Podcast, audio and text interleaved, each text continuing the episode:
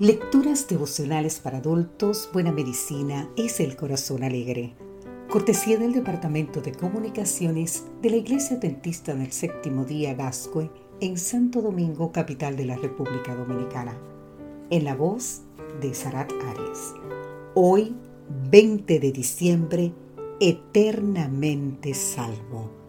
Leemos en el libro de Isaías capítulo 45 versículo 17 Israel será salvo en Jerusalén con salvación eterna. Nunca jamás os avergonzaréis ni seréis afrentados. Eran las tres de la madrugada cuando Carlos se encontraba en medio de la carretera esperando que algún vehículo lo llevara. Hacía frío y una débil llovizna mojaba su chaqueta.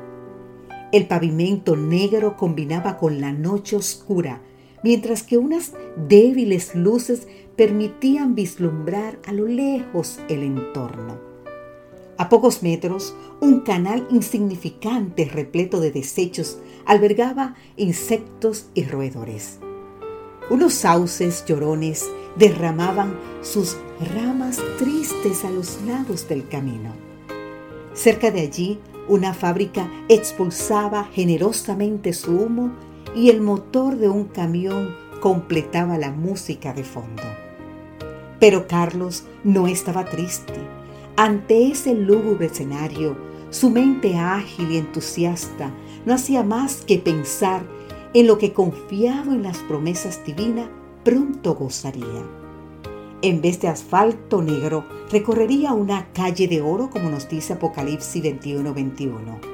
Un río de aguas cristalinas provenientes del trono de Dios, prodigaría el agua de vida. Apocalipsis 22.1. Y a su lado el árbol de la vida, dando su fruto y sus hojas para la sanidad de las naciones, en el versículo 2. Nunca más vería la noche, porque Dios mismo la iluminaría y reinaría con él por toda la eternidad. ¿Será verdad lo que imaginó Carlos? ¿Crees en ello?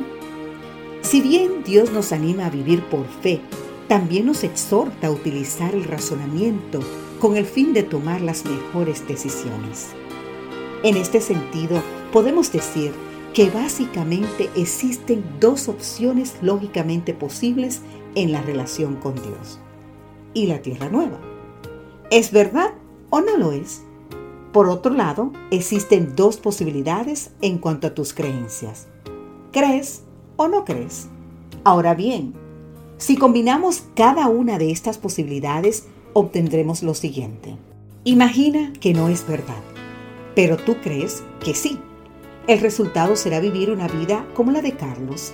Habrás vivido con esperanza, pero creyendo en una ilusión. Así que al morir, esta perecerá contigo. Ahora imagina que no es verdad y tú tampoco crees. En este caso tendrás una vida sin esperanza y tal vez también sin sentido. Veamos la tercera opción. Imaginas que es verdad, pero tú no lo crees. En este caso habrás vivido sin esperanza y finalmente lo habrás perdido todo. Y por último, imagina que todo es verdad y tú crees en ello. ¿No es maravilloso?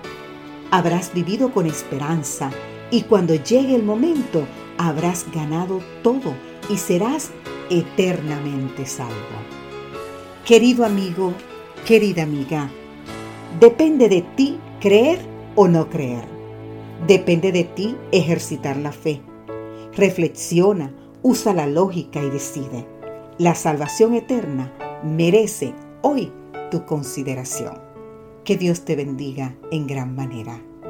Amén.